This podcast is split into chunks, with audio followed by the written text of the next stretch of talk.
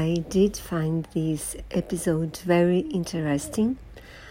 I started to listen because I was curious about uh, the history of James Bond. And it says there are some interviews, or one interview, I'm not sure, of Ian Fleming, who created the character and wrote the books.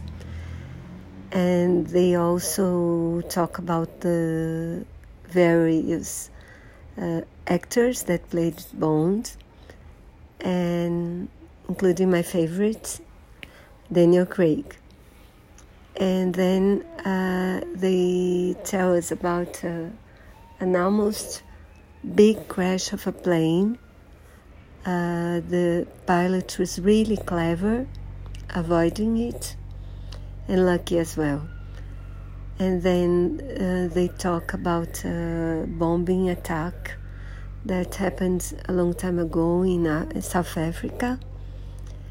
Uh, after the democracy uh, started there and by a terrorist group and they interview the mother of a victim.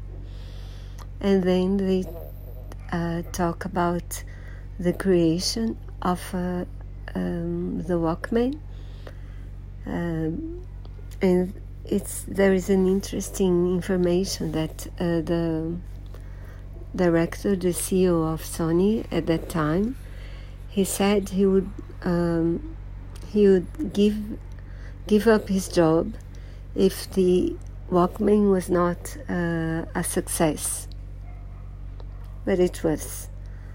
Um, and it came before the iPods for sure, but I had one and it was really good.